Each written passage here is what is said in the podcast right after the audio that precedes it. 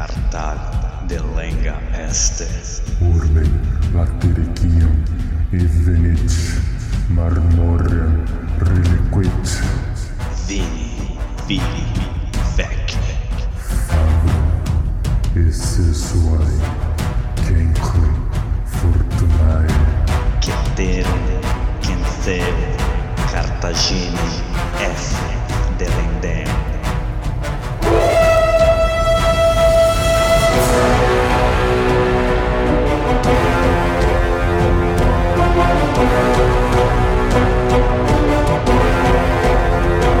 Alô amigos, alô galera, estamos de volta para o 78 episódio do podcast Roma Nua e Crua. Quem vos fala é Bruno Prandi, seu apresentador e editor deste humilde podcast. E pro nosso mural de recados, Mural de recados Roma nua e crua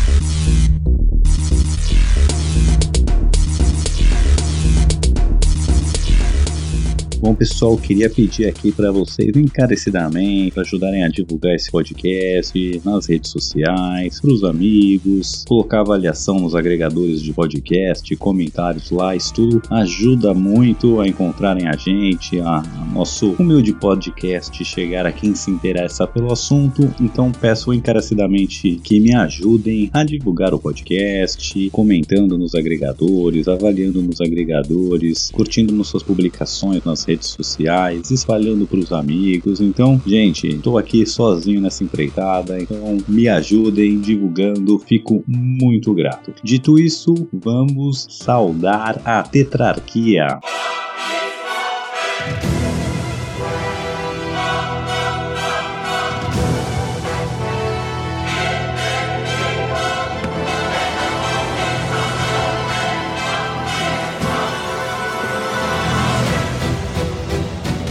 Imperator Maximus Nicolas Frandi.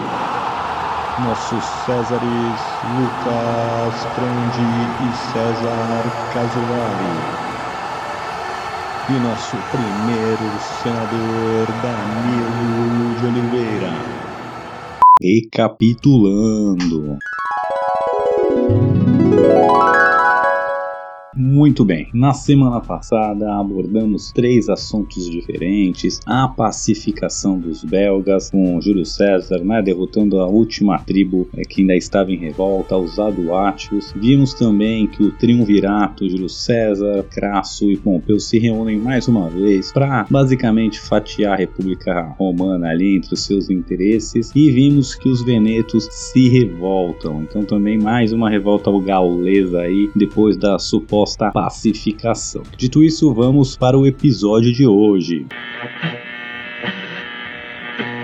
Mamma mia! È Bruno! No podcast Roma Nui Crua! Bom, pessoal, quero começar dando uma corrigida no último assunto abordado na semana passada. Geralmente tento pegar um tema e explorar ele por semana, né? Não, não abordar coisas diferentes, mas como tá muito corrido o ano do JC na Galha, aconteceu muitas coisas e eu tive que abordar esses três assuntos. Eu acho que deixei um pouco a peteca cair quando abordei dessa última revolta gaulesa aí dos Venetos.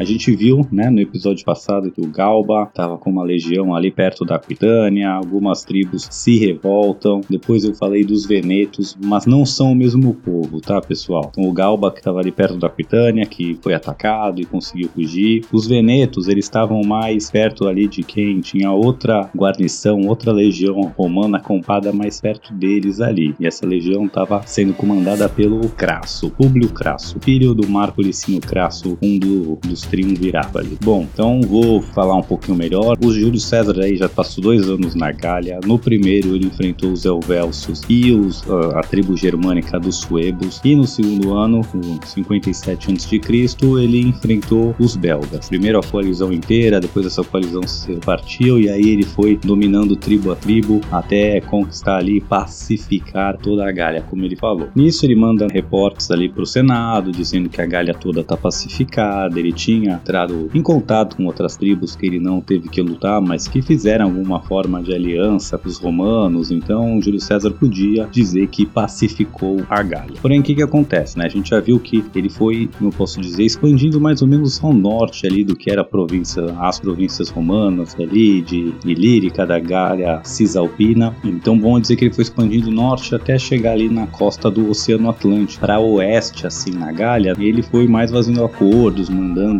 os seus tenentes, né, os seus lugares, lugar tenentes lá para conseguir acordos, trazer uma paz, uma aliança, mas ele não necessariamente militarmente passou por outras regiões. Então ele disse que a Gália está pacificada, que né, quem não, não é subjugado pelos romanos é aliado dos romanos, mas isso era no papel. O que aconteceu? Então depois que ele venceu os belgas, ele de novo volta para a Gália Cisalpina, se reuniu lá com o triunvirato, que a gente já abordou semana passada, e como a gente também abordou, ele deixou suas tropas hibernando ali na Gália e espalhou elas pelo território gaulês para não consumir né, os recursos de um território só ou deixar todas as suas forças num lugar só, expondo outras partes, né? Então, assim, ele já tem uma defesa melhor e não consome tantos recursos. Mas, por que surgiram essas tretas novas? Não sei. Então, o Galba ali, perto de Aquitânio, com o Crasso, essas tribos tinham feito alianças com os romanos, sem os romanos terem chegado com presença militar lá, sem o Júlio César ter passado por lá. Lógico, né, que o Crasso, o Galba, essas pessoas que foram fazer essas alianças, eles vão com tropas, mas era não era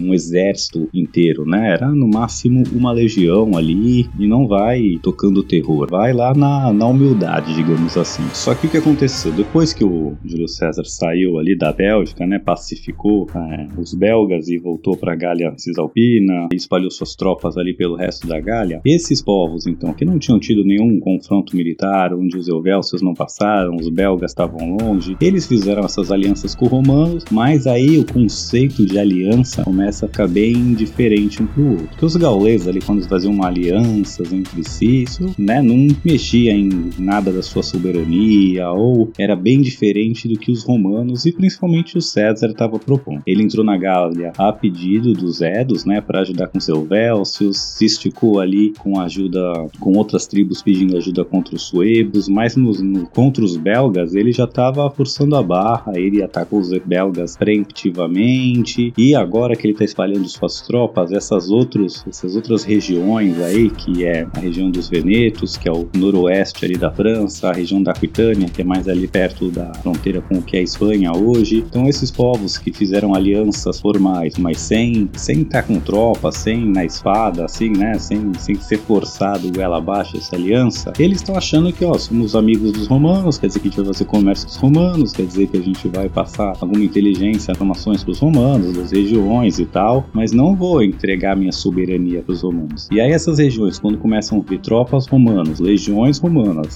acampando ali no seu território, e não só acampar, né, de passar o inverno ali, porque os romanos não chegavam e acampavam, tipo, o de estoque, né, um acampamentozinho ali, armaram uma barraca, não, eles construíam forte, eles construíam edifícios, eles construíam é, construções permanentes. Isso começa a irritar muito os gauleses, né, que, porque a aliança é essa, a gente fez um acordo, do nada tu me aparece uma legião aqui, constrói um forte perto do meu território, abriga soldados, me obriga a te enviar suprimentos, dinheiro, comida. Isso não é bem uma aliança, né? Então, quando essas tropas que estão espalhadas e que teoricamente eram aliadas de Roma se veem encurraladas, vou te chamar assim, pelos romanos, pela, pelos é, exércitos, essas legiões romanas passando exército na Gália, eles resolvem que vão contra-atacar. Que não vão, né? Que essa aliança agora percebe-se que não é exatamente o que eles tinham assinado. Aí eles aproveitam que o Júlio César voltou, ou seja, a liderança não tá lá e essas tropas estão espalhadas para começar a revolta. Conspiração, bumbum conspiração. A gente viu do Galba na semana passada um pouquinho, que eram com povos ali da Aquitânia, e vimos também que os Venetos, que é agora a maior tribo, a revolta principal, estava ali perto do Públio Crasso também. E esses Venetos, eles apreendem os tribunos militares que foram lá coletar grãos e, e tributos, mas principalmente forma de comida, e eles prendem esses oficiais romanos e os mercadores e exigem então que os romanos lhes devolvam os reféns que eles mandaram para selar a aliança. Então eles tentam dar um, um checkmate combate ali e trocar os seus reféns que eles enviaram pelos tribunos militares romanos e pelos mercadores. Antes de seguir, eu quero só destrinchar um pouquinho melhor. Então a gente viu que César era o comandante ali da região, ele tinha oito legiões. E os lugares tenentes, ou tem outros nomes, os legates, eram as pessoas que controlavam uma legião. Então, né, a legião tinha cerca de 5 mil homens, iam ter é, quase 50 centuriões, iam tendo vários oficiais. E tinha o, o, o legado ou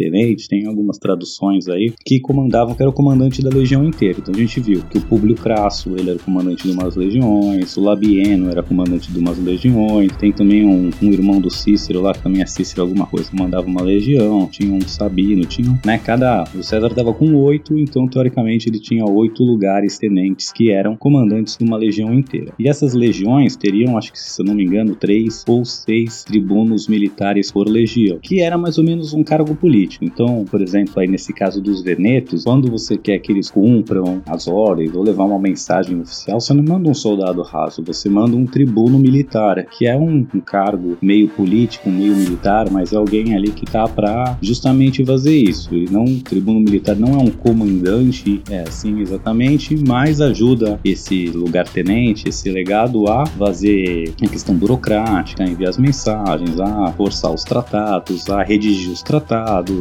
comunicar com Roma e etc. Foram alguns com esses cargos de tribuno militar também. Se não fosse ocupado por patrícios, por nobres, também no mínimo eram ocupados por plebeus influentes. Então, é, essa capturar esse tipo de pessoa era capturar como se fosse emissários, como se fosse embaixadores, que até uma lei no mundo antigo que eles eram invioláveis. Então, os venetos aí forçaram muito a barra, é, capturando tribunos militares dos romanos e também os, os, os de certa forma, que também eram romanos e também merecedores de proteção, apesar de não serem militares. Bom, dito isso, vamos conhecer um pouquinho melhor quem eram esses venetos, falar um pouco mais seus costumes, descrever um pouco melhor. Senta que lá vem a história. Então eles ocupam o que é hoje a região da Bretanha, tá? ou seja, o noroeste ali na França, banhado pelo Oceano Atlântico. Eles eram um povo marítimo, diz Júlio César, que é primo ou consanguíneo dos povos que habitam a ilha da Bretanha, né? que hoje é onde tem a Inglaterra os outros países da Escócia, País de Gales, etc. Então, o que, que eles tinham de vantagem? Eles, tinham, eles eram os melhores navegadores da Gália. E não só isso, eles eram acostumados a navegar navegar o Oceano Atlântico, que era um mar completamente diferente do que é o mar Mediterrâneo, né, que é um mar fechado, né, um oceano aberto. Então, a questão de correntes, marés, ventos é muito diferente do Mediterrâneo. Então, agora que o César não estava ali em peso, eles acham que estão de boa para se livrar dos romanos. De novo, eles estão naquele papo, naquele papel de quem assinou uma aliança, achando que a aliança era o que eles consideravam aliança, mas quando eles se dão conta que a aliança com os romanos é submissão submissão aos romanos, eles não querem muito isso. I want to break free e eles se sentem capazes de conseguir essa liberdade. Então eles aproveitam esse momento de fraqueza que o Júlio César tá fora, que as legiões estão espalhadas, para dar esse bote aí. E ele acha que vai conseguir fazer um acordo com os romanos, porque como eles fazem isso, é, eles já fazem isso depois que outras tribos já atacaram, tem outras tribos também entrando em revolta, então fala, bom, essas legiões estão ocupadas, o Júlio César está ocupado, tem outras pessoas em revolta, é a hora perfeita para a gente se revoltar e os romanos não conseguem conseguirem reagir. Mas, né, assim que Júlio César fica sabendo dessas revoltas aí, ele volta a todo vapor ali para Galha, né, com sua velocidade que é peculiar. Ele então já percebe que a ameaça dos venetos é a mais importante. Ele até vai dividir suas tropas, vai mandar cada um para um canto, né, vai mandar o, o Crasso ali para Aquitânia tomar conta, ele vai mandar o Labieno lá perto dos belgas para também olhar os belgas e os germanos ali no Reno, e ele vai pegar a maior parte das tropas e vai então em direção aos Venetos, dá uma lição nesses Venetos. Ele também já aproveita e manda o décimo Bruto, outro é, oficial aí dele, e coletar barcos com seus aliados gauleses e mandar construir novos barcos, fazer uma armada. E ele chega e vai resolve então logo, sem perder tempo, e tirar satisfação e invadir esse território veneto. Mas, continuando a história dos Venetos, eles montavam suas cidades, suas principais cidades, né? Eram sempre ligadas ao mar e de preferência num estuário, num fiord, ou seja, que até a, própria cidade ela é no meio da água quase. Quando a maré tá baixa, você tem um caminho para chegar, mas quando a maré enche, o castelo fica ali também protegido pelo mar, geralmente uma passagem estreita para chegar na cidade. Então, é, além disso, eles tinham uma marinha formidável e uma marinha preparada para o Oceano Atlântico. E quando o Júlio César vai começar essa campanha, ele vai ter muita dificuldade, porque o que ele faz, né? Todas as cidades já eram muito difíceis de tomar, já eram tinha esses problemas como eu falei, de ser quase dentro d'água, de ter uma passagem estreita, de ter defesas muito boas. E aí os romanos tinham que se virar nos trem. Ô louco, meu! Realmente para tomar essa cidade, inventar engenhocas ali, equipamentos novos para conseguir superar essas barreiras geológicas, geográficas aí que os impediam de chegar. E quando eles conseguiam tomar uma cidade depois de muito, muito esforço, antes de a cidade cair, os venetos então, a tribo embarcava completamente, embarcava toda a cidade nos seus barcos, não só a cidade, como todo o seu tesouro, todas suas provisões, seus mantimentos, e partiam para outra cidade. Então chegava o exército romano lá, lutava, lutava, lutava, sofria, sofria, sofria. Quando conseguia invadir a cidade, a cidade estava deserta, sem nada. E aí o Júlio César toma algumas cidades assim dos venetos, mas sem colher nenhum fruto, porque não capturou ninguém importante, não capturou nenhum tesouro, não capturou nenhum mantimento. Ele ainda destrói o que tem um pouco que tem lá, captura o pouco que tem lá, mas não é o suficiente nem para abastecer os romanos, nem para desabastecer é, os venetos. E então ele percebe que o único jeito de derrotar os venetos vai ser construindo uma marinha, uma armada, porque por terra não vai dar certo. Então ele manda o décimo bruto, ah, a gente já estava colhendo barco lá, construir uma armada de 228 barcos. Isso é muito barco, gente. Tipo, não só pelo número ser absurdo e construir isso, né, rapidamente, em, acho que são cerca de três meses que ele vai levar para construir né, toda essa armada e toda essa frota. E mais que o tempo, o custo disso é exorbitante. Não é o Senado ou o Estado romano que está bancando, e meio que Júlio César do próprio bolso. A gente já viu aqui, né, nos primeiros episódios, o quanto Júlio César estava endividado, realmente devendo as calças, até ele chegar nesse comando na Gália. Ele pegou dinheiro emprestado para se eleger Pontifex Maximus, ele pegou dinheiro emprestado para se eleger cônsul, ele pegou dinheiro emprestado para fazer campanhas políticas, né, desde as primeiras, para ser edil, para ser pretor. Então, assim, ele tava, devia as calças, a gente já viu aqui que né, o Crasso tinha que ir lá salvar a barra dele várias vezes aí, mas agora, após dois anos de galha, ele já tá todo pimpão. Eu! Já recrutou mais quatro legiões sem a anuência do Senado, ou seja, sem o Senado também tá pagando por isso, ou seja, ele está bancando teoricamente do bolso dele. Manda construir uma frota de 228 navios, uma coisa absurda num tempo é, muito curto que exige mais custos ainda. E de onde ele está tirando esse dinheiro? Bom, ele bateu os Helvelsos, ele bateu os suevos, ele bateu os belgas. A gente viu que a última cidade ali, que os aldáticos, ele vendeu 53 mil pessoas para escravidão direto. Então ele tomou é, tesouro, trem de pagamento bagagem, vendeu como escravos muitas pessoas. E agora ele já não é mais um cara devedor, ele já tá nadando de braçada no dinheiro a lá patinhas. Por isso ele faz o que ele faz. Agora ele já está é, podendo se financiar completamente, tanto para recrutar soldados quanto para construir marinha, e ele já está muito rico. Mas vamos abordar isso um pouco mais para frente, mas só esse parênteses aqui para quem vem acompanhando, o quanto que ele já mudou de vida e já subiu na vida. Bom, construída a armada romana, eles vão então agora tentar perseguir os venetos. Mas nos primeiros embates também vai ser um belo fracasso.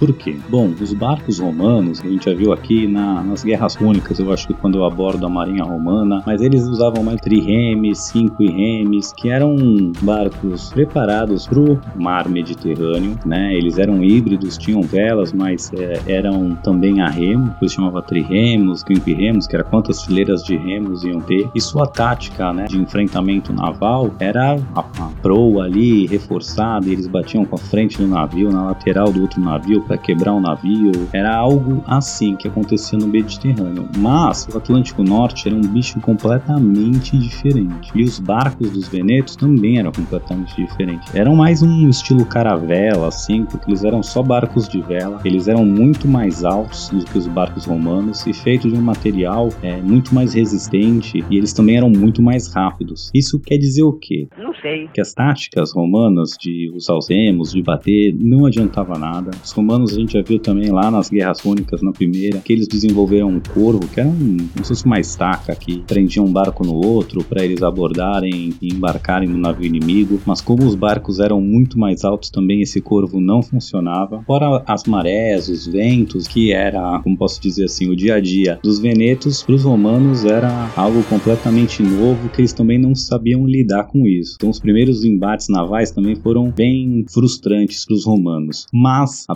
perspicácia romana é, não, não se constrói um império dizendo ah não dá, vou abandonar. Até o, próximo, o próprio décimo bruto ele vai é, pensar aí desenvolver um, uma nova engenhoca aí para colocar nos barcos romanos que é tipo um gancho, um como posso dizer, como se fosse um anzol gigante. É meio difícil explicar, mas é um equipamento que é para lançar nas velas e cortar as velas dos, dos barcos inimigos. Então, depois de eles prepararem essa nova arma, esse novo recurso, o JC então bota toda a sua marinha de uma vez, os 228 barcos, para perseguir os venetos. E os venetos, vendo que os romanos reuniram toda a sua armada de uma vez, eles estão babando, porque pô, é a chance de a gente destruir a armada romana, a frota romana e forçar Júlio César a fazer um acordo com a gente aqui, que sem frota ele vai ficar para sempre nessa perseguindo a gente sem nunca conseguir pegar. Mas, né, o Júlio César nem entra nos barcos dessa vez, o décimo bruto aí vai ser o, o vai comandar a frota e ele vai escolher os seus centuriões ali para comandar cada um um barco e ele vai então é, o Júlio César e o resto dos romanos ali que não estão embarcados estão todos de olho ali à beira-mar, vamos chamar assim, vendo o que está acontecendo e começa então a treta, a treta naval. Bom, a tática nova romana vai pegar os venetos desprevenidos, porque eles não imaginavam isso. E agora, ao invés dos romanos tentarem é, bater nos navios venetos ou tentar abordar com corvo, eles tentam cercar, chegar bem próximo e aí lançarem essa sua nova engenhoca, esse seu novo gancho para cortar a vela dos venetos. E eles vão sendo bem sucedidos, né? Os primeiros navios venetos aí que vêm, que começaram a entrar em confronto com os romanos, os romanos vão conseguir cercar, vão conseguir cortar essas velas. E uma vez com essas velas cortadas, os navios ficam completamente à deriva, porque eles não têm remos e com a vela cortada, eles estão basicamente ali à mercê da, da natureza, sem conseguir controlar nada. E aí sim, com esses barcos meio estáticos, os romanos vão conseguir então subir nesses barcos, embarcar e então lutar dentro do barco dos inimigos lá, fazendo hum, e tomando barco a barco e matando as suas tripulações, rendendo as suas tripulações e assim vai desenrolando a batalha. Os romanos cada vez mais conseguindo arrancar as velas dos navios venetos e os venetos então quando começam a perder um número razoável de barcos, eles veem que meu deu ruim, é, a gente achou que ia destruir os romanos aqui, mas eles vieram com essa tática nova. Quer saber? Vamos abandonar a treta, vamos fugir e outro dia a gente se reagrupa, pensa uma, uma maneira de uma tática que a gente consiga anular essa arma romana nova, vamos meter o louco e fugir. E aí a maioria dos barcos, não foram pegos, então começam a bater em retirada, só que aí que tem aquele soprinho do destino, né? Júlio César é um dos, dos mais excelentes generais aí de toda a história, mas ele mesmo também se coloca como um dos mais sortudos. E ele tem até uma frase que é Lucky favors the bold, é mais ou menos é, a, a sorte favorece os ousados. E a ousado é o que não, ousadia é o que não faltava pro Júlio César. Nosso lema é ousadia e alegria. Não. Então, quando esses barcos estão batendo em retirada, os que têm vela ainda, né, os que não foram pegos nessa nova arma romana, é, eles estão fugindo, mas do nada dá uma calmaria, uma calmaria daquelas que o vento cessa completamente, 100% calmaria. Não tem um ventinho para empurrar esses barcos. E aí era a brecha que o sistema queria. Avisa o ML, chegou o grande dia. porque os romanos então vão conseguir ir cercando barco a barco, arrancar a vela, embarcar, tomar o barco e matar ou render a tripulação lá do, dos venetos. E vai durar horas essa batalha aí, vai durar também 6, 7 horas quase para até tomar todos os barcos. E aí é game over para os venetos. Não deu, apesar de toda a expertise marinha, os romanos arrumam outro jeito de vencer. O pessoal resourceful, né? O pessoal que, que, que sabe como fazer e tira coelhos da cartola. Então os venetos vão se entregar, vão. O JC tava sem paciência nenhuma, porque os caras traíram, prenderam emissários romanos, prenderam embaixadores. Então o JC fala: beleza, vocês vão aí, mas todos os homens né, que estão vivos aí em idade militar, ou mais novo, ou até velho, ele basicamente vende todo mundo pra escravidão também que importa. Deixa mulher, deixa criança, deixa homem que não tinha poder nenhum, né? Ex-escravo, ou a escória ali, ele não vende, mas todo mundo que era importante, que era guerreiro, que podia ser guerreiro, que podia ser influente, ele vai ser vendido para escravidão. Só não vai ser vendido para escravidão o que o Júlio César chama de Senado Veneto, mas que a gente pode chamar aí a nobreza, que aí não, não é nem escravidão. O Júlio César vai realmente matar geral, matar todo o Senado dos Venetos e todo o resto de importância vai ser vendido à escravidão. O Júlio César também já viu que dá para fazer uma graninha boa, então pra que perder tempo? Bom, os Venetos estão é, subjugados, estão pacificados, as outras tribos ali da Aquitânia que estavam em confronto com o Crasso, com o Sabino. Teve umas batalhas menores aí entre esses, esses povos, algumas dessas tribos e algumas legiões romanas, mas já foi algo em menor escala e quando os Venetos caem e Júlio César sai triunfante, todo mundo já resolve logo fazer as fases, vê que se agora Júlio César resolver se concentrar contra eles vai ser o fim, então todos logo pedem pinico e agora sim a gente pode dizer que a Gália está 100% pacificada, porque Júlio César já mandou suas tropas nos quatro cantos da Gália mesmo e em todos os lugares agora foram pacificados e são aliados romanos. E agora já não tem mais aquela de a gente não sabe que o Júlio César veio fazer aqui. Foi escancarado mesmo que ele veio é dominar. Ele não vai sentar nenhuma forma de subversão ali que o, que o jogo e a lei romana vai prevalecer, é, nem que seja pela espada. E isso de certa forma é bom, né? Tá todo mundo pacificado agora, só que também vai é, quem tava com o sinal amarelo ali contra os romanos agora tá no vermelho e vai realmente ter o estopim para novas revoltas. Mas veremos mais para cá. Continuando aqui, os, ven os venetos, como eu disse, eles eram consanguíneos ou tinham relações com o pessoal ali da, das ilhas britânicas, né, da, da Bretanha em si. E o Júlio César queria então se vingar, porque ele disse que esses povos auxiliavam, né, não só os venetos como os belgas, e ele queria então ir lá dar o troco em quem deu auxílio a seus inimigos. A ilha da Bretanha, né, o que é a Inglaterra hoje, o Escócia, País de Gales, a ilha era uma ilha meio mística, assim, porque ninguém conhecia ela direito, era considerado o fim do mundo, para eles realmente era o fim do mundo. Última coisa né, que dava para ir pro norte, depois achava-se que tinha um abismo. Quer dizer, nem sei o que achavam, mas se dizia que a Britânia ali era o fim do mundo. E muita gente nem acreditava que ela existia. Era mais ou menos o que o Acre pro Brasil é hoje. Uns acham que existe, outros acham que não, rola aquela dúvida, mas era uma coisa mística. E o JC queria ir lá, ia ser uma bela, uma bela PR ali, um, uma bela jogada de marketing, né? De chegar no fim do mundo e onde ninguém jamais foi foi, né? Nenhum romano pisou. Ele já estava fazendo isso pela Gália, mas a Bretanha era um passo a mais. E ele começa então a se preparar para isso. Só que é, coisas. O mundo antigo é complicado, né? Lembra os suebos ali, que logo no primeiro ano do JC na, na Gália ali, ele lutou com essa tribo germânica dos suebos, que tinha o rei Ariovisto. Bom, o JC, né? Os romanos venceram essa tribo, expulsaram o que sobrou para ela lá pro outro lado do rio Reno, fazendo eles voltar pro que era a Germânia. Tinham outras pessoas, né? Outras tribos e outros soldados sejam se preparando para invadir a Gália quando